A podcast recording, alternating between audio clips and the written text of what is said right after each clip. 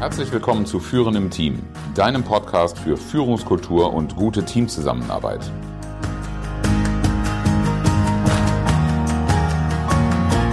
Mein Name ist Oliver Bayer. Ich helfe Teams, ihre Zusammenarbeit zu stärken und Erfolge zu feiern, ohne Verantwortung abzuschieben.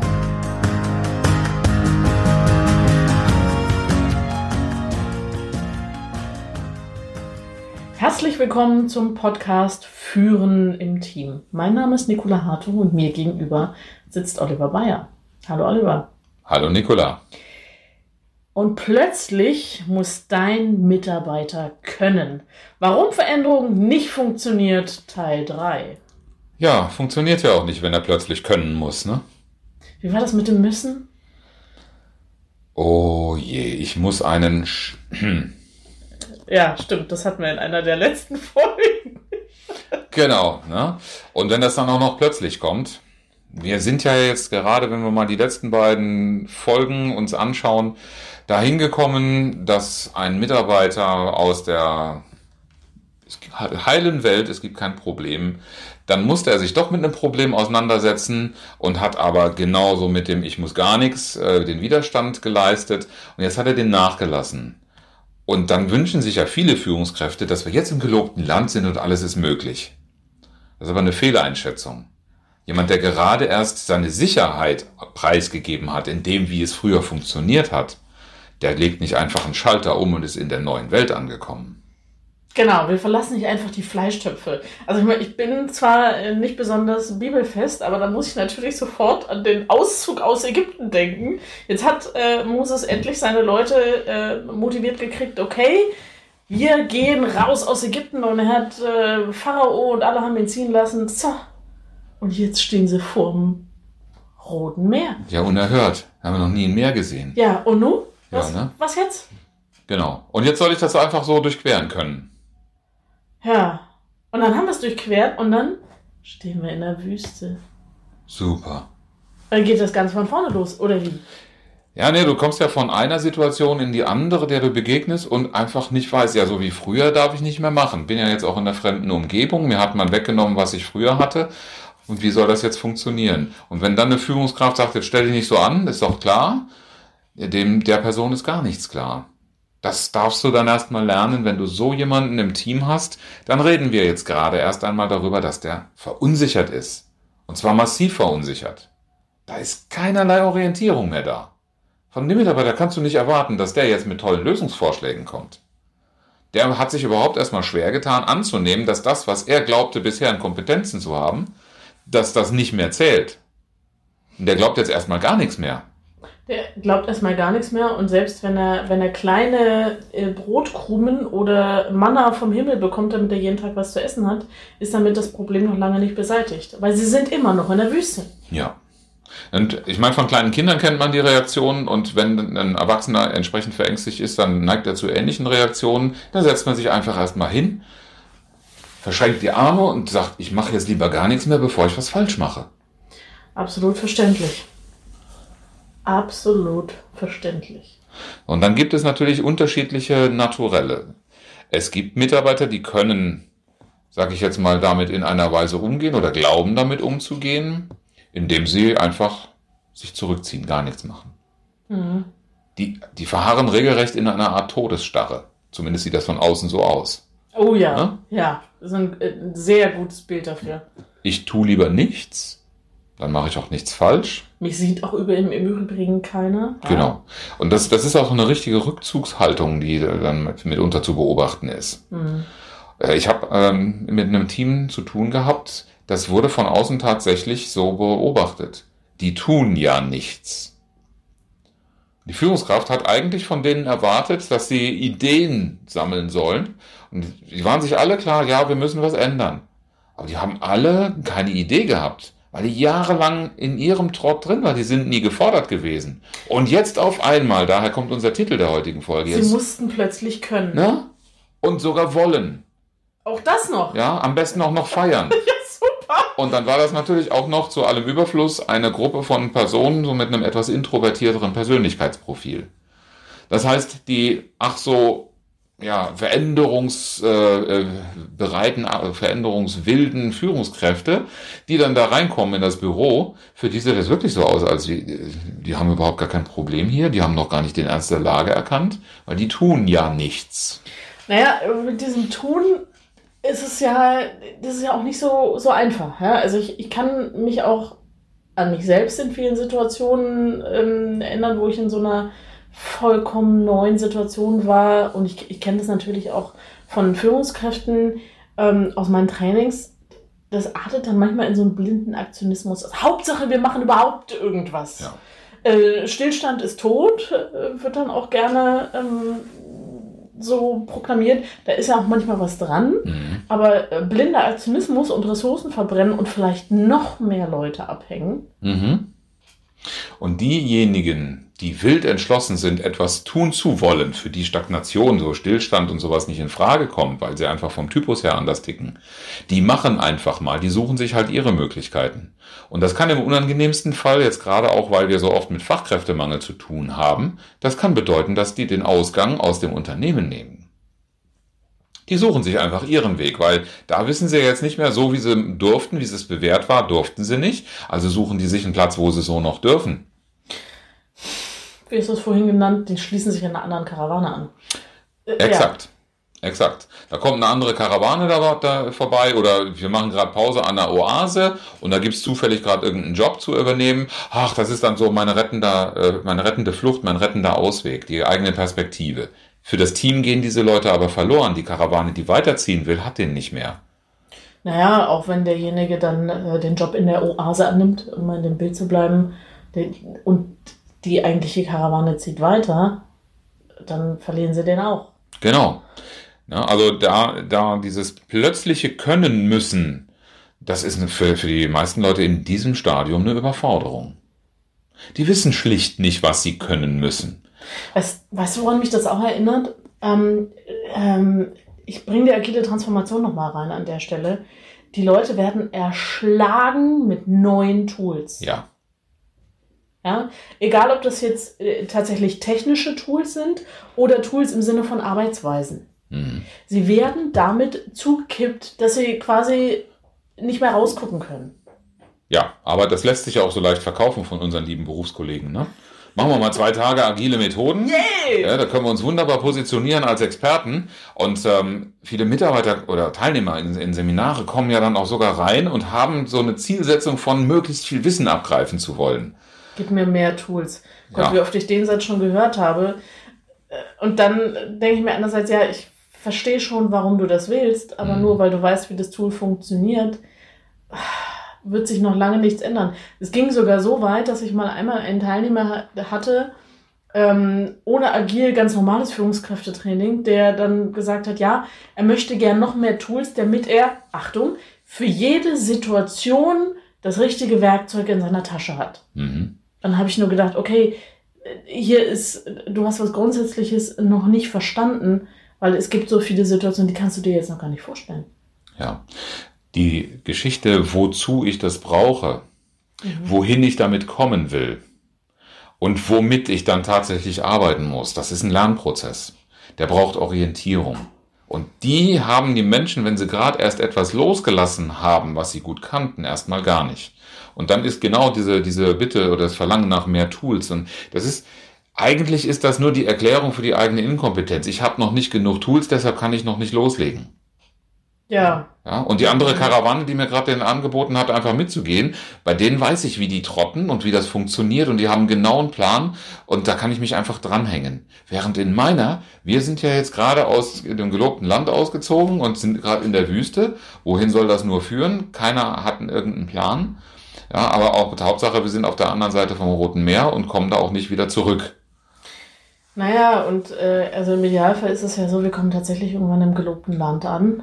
Und oft genug ist es ja so, dass selbst die Führungskräfte gar nicht so genau wissen, wo das gelobte Land liegt. Mhm. Ja, also ähm, Ja. Äh, in unserer jetzt schon ein paar Mal zitierten Geschichte geht es dann so, dass er, dass sie des Nachts einer Feuersäule folgen. Mhm. Das ist ja großartig. Ja? Also wo soll das hinführen? Und im schlimmsten Fall führt es halt dann eben auch nicht ins gelobte Land. Aber es weiß halt keiner. Ja. Es braucht einerseits äh, Mut, vor allen Dingen von Seiten der Führung, äh, einerseits voranzugehen, etwas ausprobieren zu wollen, aber auch durchaus der eigenen Mannschaft gegenüber einzugestehen, hört man, ich lerne hier auch gerade neu dazu. Dieses Thema Transparenz, das hatten wir in der letzten Folge ja auch. Also wir haben es zwar nicht so genannt, aber tatsächlich geht es ja darum, also tatsächlich klar zu machen und deutlich zu machen, okay, wo soll es hingehen? Welche Informationen haben wir schon? Welche habe auch ich nicht? Ähm, und auch, ein, ich finde auch ein ganzes Stück weit, wo sind auch meine eigenen Fragezeichen, die ich noch nicht äh, beantworten kann. Die auch eine Führungskraft oftmals gar nicht beantworten wird. Denn die Führungskraft zeichnet sich ja, also eine gute Führungskraft zumindest nicht dadurch aus, dass sie die ganzen Vorgänge im eigenen Verantwortungsbereich selbst im Detail beherrscht und vormachen könnte. Nee.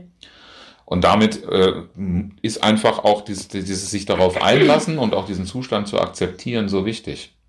Ich denke da gerade an diese so super, super äh, phlegmatische oder lethargische Abteilung, würde ich es schon fast nennen wollen, deren Abteilungsleiter ein totales Energiemännchen war. Mhm. Der war durch und durch lösungsorientiert. Der hat in der Vergangenheit auch immer Lösungen vorgegeben. Und dadurch haben die sich auch alle daran gewöhnt, dass er das tut.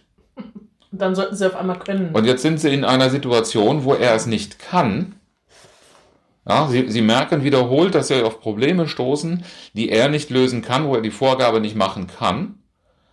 Er sagt das an der Stelle auch und verlangt aber jetzt, dass die die gleiche Einstellung Lösungskompetenz bringen, die sie nie vorher haben bringen müssen. Vielleicht sogar nicht bringen durften. Da kannst du ganz von ausgehen. Ich kenne die Geschichte des Unternehmens gut und die haben früher eine Führungskultur gehabt, die war weit weg davon, irgendjemanden zu beteiligen an Lösungsvorgängen oder gar an Entscheidungsvorbereitungen. Das ist ja etwas, was man dann auch erst lernen darf. Also in der Situation sind wir in einem Lernprozess. Wenn die Führungskraft für sich ehrlich ist, ist sie das auch, auch wenn sie vielleicht einen größeren Überblick und Weitblick hat als, mhm. als das Team. Ja, aber die Frage, wohin soll die Reise gehen und was wartet da für uns und was kann der Beitrag des Einzelnen sein, das ist etwas, dann darf ich nicht warten, weil ich ja also gewöhnt bin, Probleme so zu lösen, dass mein Team das auf einmal über Nacht auch können äh, muss. Im Gegenteil, die früher so anders gefordert, äh, geführt worden sind, die haben jetzt entweder den Moment, wo sie wirklich über Bord gehen, beziehungsweise wir sind ja in der Wüste, also in die andere Karawane mit reingehen, ja, oder einfach so ihr rettendes Ufer oder ihre rettende Oase festhalten, oder sie setzen sich einfach hin, ich gehe keinen Schritt mehr weiter. Beides ist nicht hilfreich. Ja, der, der Schwund mhm. im Team, auch innere Kündigungen, was es dann im übertragenen Sinn, so die sich hinsetzen und nicht mehr weitergehen, auch sein kann, sind alles Dinge, die sind ganz fatal, wenn wir aber eigentlich eine Veränderung zum Gelingen bringen wollen. Klingt erstmal nach einer ziemlich verfahrenen Situation ist sie eigentlich nicht, wenn Führungskräfte lernen, die Augen dafür aufzumachen, dass ihre Mitarbeiter einfach in einer anderen Perspektive drin sind und gerade an der Stelle besonders viel von dem brauchen, was wir auch als Führung bezeichnen. Ich höre an der Stelle immer wieder von Führungskräften, ja, aber ich kann doch nicht erzählen, was ich selber nicht weiß. Ja, das ist jetzt, wenn das die Antwort auf meine Feststellung sein sollte, kann ich darauf antworten, führen heißt ja auch nicht erzählen, was man weiß, was die anderen noch nicht wissen. Da geht es um Information. Natürlich ist Information eine Führungsaufgabe, aber nicht im Sinne und des, dem Verständnis, das haben wir hoffentlich im letzten Jahrhundert hin, äh, äh, liegen gelassen, dass die Führungskraft diejenige ist, die am meisten im Unternehmen weiß. Agilität beruht darauf, dass es genau nicht so ist. Wir sind noch weit entfernt vom gelobten Land, sage ich an der Stelle nur. Genau. Ne? Plötzlich soll der Mitarbeiter können, kann gar nicht sein. Wir müssen uns überlegen, wie wir uns gemeinsam auf die Reise machen können und wie die Karawane so weit stabilisiert werden kann, dass sie sich auch wirklich gemeinsam ins gelobte Land aufmacht. Und wenn sie dann mal da ist, das auch urbar machen kann und entwickeln kann. Und dafür müssen wir aber alle so ein Mindset kreieren. Auch hier wieder, ich wiederhole mich, aber es ist immer wieder das Kernthema. Wir brauchen Vertrauen. Und in dieser Phase brauchen wir so viel Vertrauen wie nie zuvor.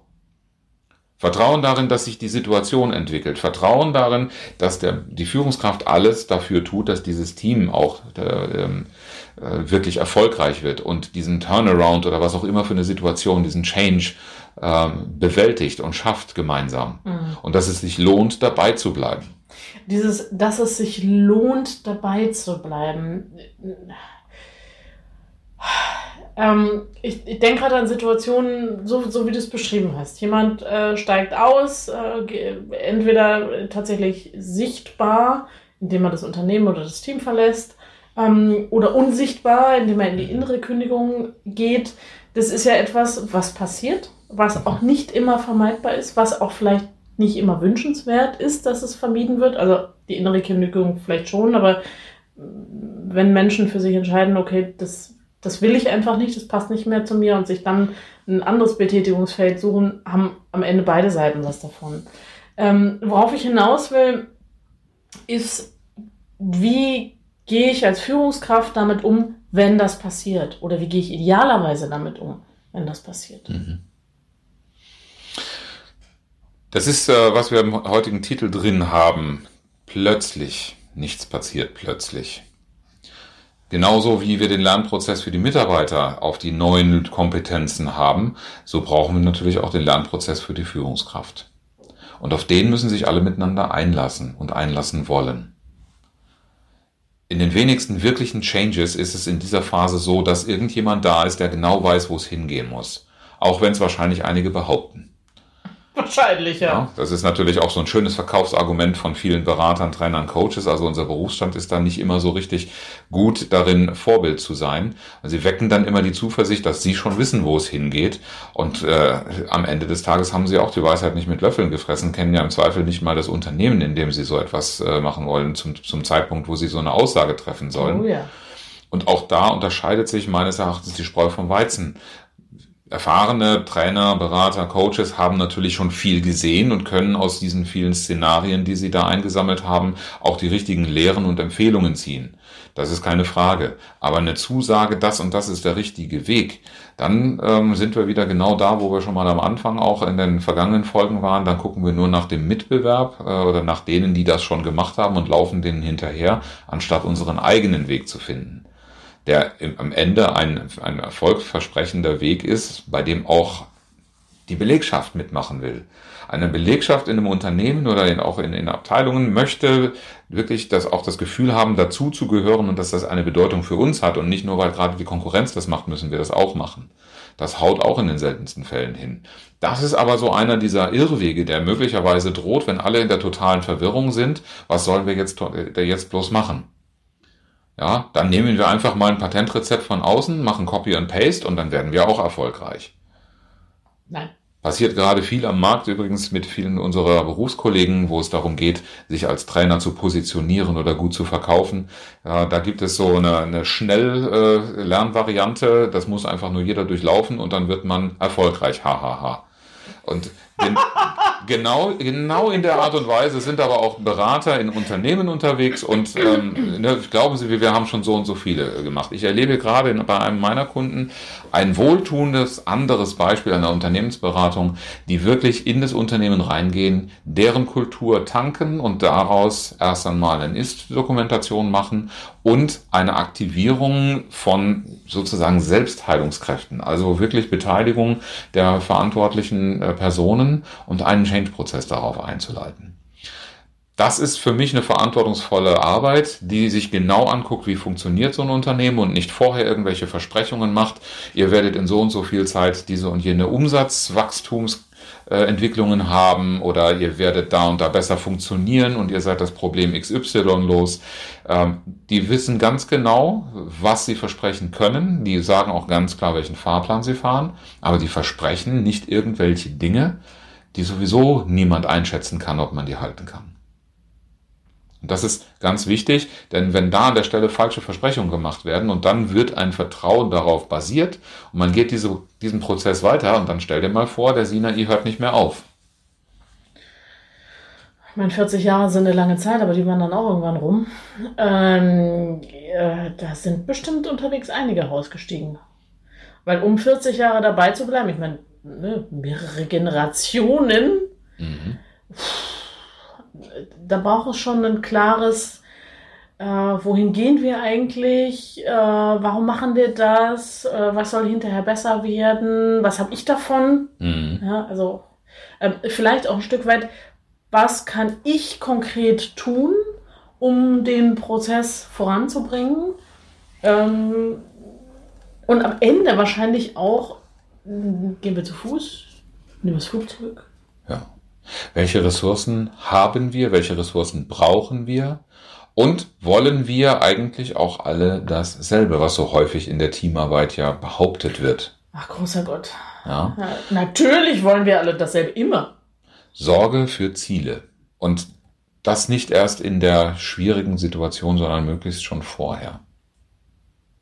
Und die Ziele dürfen laufend überprüft werden. Wenn wir merken, dass der Sinai ein bisschen größer war, als wir gedacht haben, dann müssen wir auch an der Stelle immer wieder mal aufpassen, ob unsere Etappenziele und die Größenordnung unserer Ziele richtig gewählt war. Ja. Es ist eine Menge zu tun in diesem Bereich.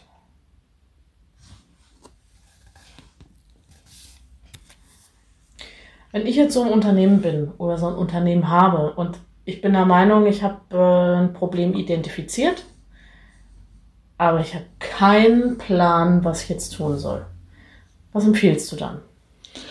Auf keinen Fall irgendeinem Messias hinterherrennen, der sagt, ich kenne genau dein Problem und ich, ich schenke dir eine Lösung oder verkaufe dir eine Lösung. Denn es gibt keine Patentrezepte, man muss in die Situation genau reinschauen. Und für genau den Fall biete ich eine kostenlose Erstberatung an. Man kann mich kontaktieren per E-Mail oder per Telefon und dann schauen wir in die Situation und entwickeln gemeinsam Ideen, Ansätze, wo etwas getan werden kann und wie die nächsten Schritte aussehen können. Dann darf ich schließen mit dem inspirierenden Zitat. Heute von Albert Einstein. Wir leben in einer Welt vollkommener Mittel und verworrener Ziele. Herzlichen Dank fürs Zuhören und schön, dass du dabei warst. Bis zum nächsten Mal in diesem Podcast, wenn es heißt Führen im Team, Zusammenarbeit stärken und Erfolge feiern, ohne dass Verantwortung abgeschoben wird. Ich freue mich auf dich.